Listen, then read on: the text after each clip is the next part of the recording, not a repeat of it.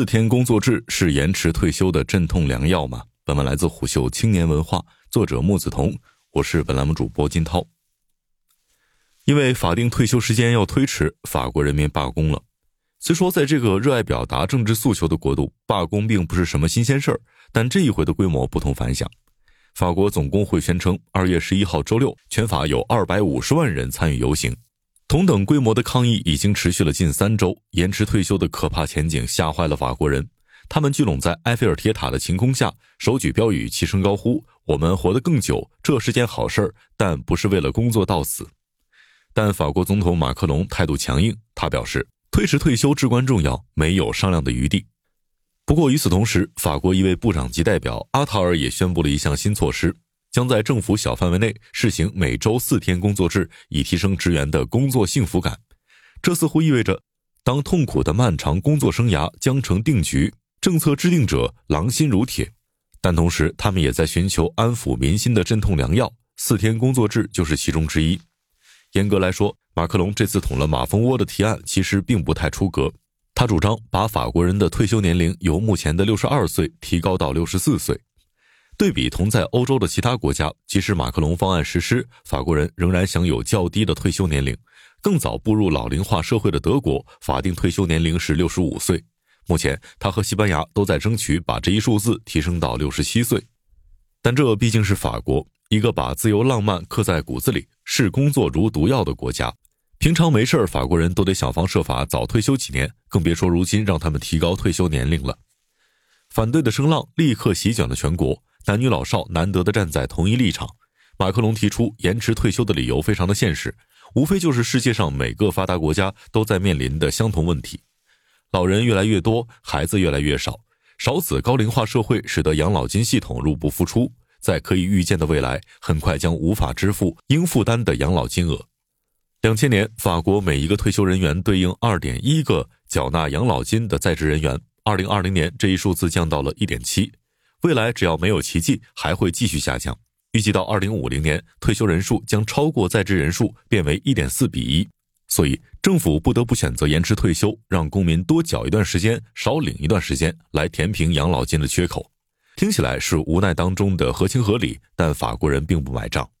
他们采取了很久未见的激烈措施：关闭学校、工厂，暂停部分铁路、地铁航班运行，走上街头，边跳起舞边喊口号。我要在患上关节炎之前退休。在抗议示威者看来，延迟退休有两点最令人担心的地方。第一点是退休年龄与就业机会之间的矛盾。一位四十多岁的赌场营业员说道：“马克龙说是六十四岁退休，但我们真的可能工作到六十四岁吗？谁会愿意雇佣这么老的员工呢？”中国都市白领普遍有三十五岁即失业的危机感，法国人同样担忧。尤其是在全球经济下行、就业岗位紧张的现状下，六十四岁是法定退休年龄。很多人担心，早在六十四岁到来之前，他们就已经没有工作可做了。那意味着他们将在既没有工作也没有养老金的情况下度过几个困窘的年头。另外，这还牵扯到代际矛盾。十几年前，日本曾有一种说法，叫做“银发灾难”。说的是高龄员工盘踞在公司的高位上不肯退休，让年轻人失去职场的晋升空间，以至于引发年轻人对老年人的仇视。一位五十二岁的女性抗议者不愿看到同样的事情在法国发生。我们也不想当老鼻涕虫，粘在岗位上不给年轻人腾地儿。可如果真的不能退休，那我们也没办法。另一点是退休年龄提升所造成的隐性剥削。让人们等待更长的时间领取养老金，对那些最无力等待的人来说影响最大。彭博社的一篇报道指出，并不是所有人都有幸能够活着等到领取养老金的那一天。整体来看，人类预期寿命确实在延长，但如果细化到每一个个体身上，依旧能够识别出明显的差异。从事重体力劳动、危险工作、长期处于社会底层的人，预期寿命明显比生活优渥的都市中产要短。对于他们来说，要延长一年退休时间，可能意味着他们有更大的风险，在拿到退休金前就撒手人寰。一位四十五岁的法国服装店员说道：“我无法想象到了六十岁，我还在扛这些衣服。由于长期搬运成捆的服装，他的腰椎和关节已经严重受损。坐办公室的老大爷当然不在乎晚几年退休，但他们有没有考虑过穷人呢？实际上，这种担忧并非凭空臆测。” IFS 的一份研究报告显示。当英国政府把退休年龄由六十五岁上调至六十六岁之后，六十五岁人口的贫困率增加了超过一倍，以至于法国游行者绘制了各种马克龙的讽刺漫画，称他为“富人的总统”。游行者穿行在城市的主干道上，如同一道焦虑的河流。他们奇特的歌声回荡在巴黎上空，试图在议会强行通过提案前，让更多的官员听到劳动者的声音。对于未来养老金的缺口，游行者提议。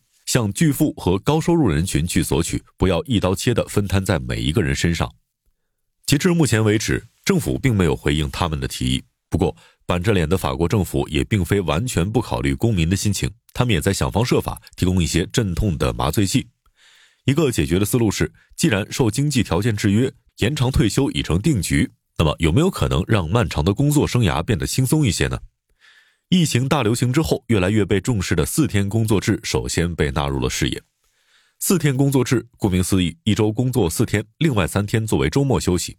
不同地区试行的四天工作制细则则不尽相同，有些地区将减少的一天工作时间均摊到其他四天当中，有些地区在缩短工作时间的同时减少员工薪酬，也有些地区慷慨的削减时间又维持薪酬，各有各的道理。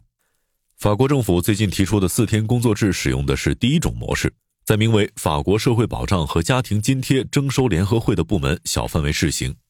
该部门公务员在试行期内每周只需要工作四天，完成每周总计三十六个小时的工作即可，并且不降薪酬。四天工作制真的能够使人快乐吗？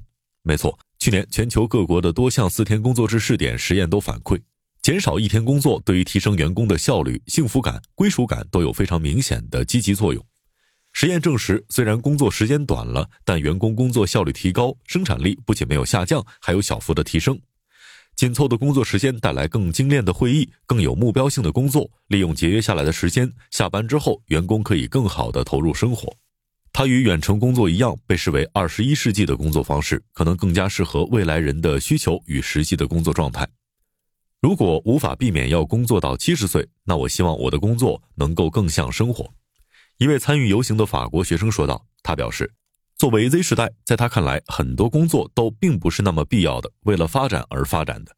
他希望在工作和生活的天平上，平衡点能比此前更加靠近生活一些。”在法国之外，更多国家已经开始规模化的四天工作制尝试。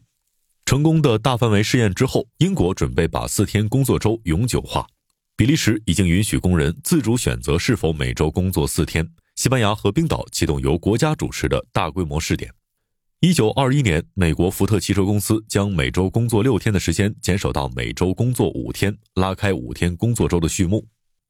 不到一百年后的今天，我们已经把一周工作五天当做天经地义的常识。未来，如果工作生涯注定变得漫长而无望，那么今天的常识或许也将再次发生变化。商业洞听是虎嗅推出的一档音频节目，精选虎嗅耐听的文章，分享有洞见的商业故事。我们下期再见。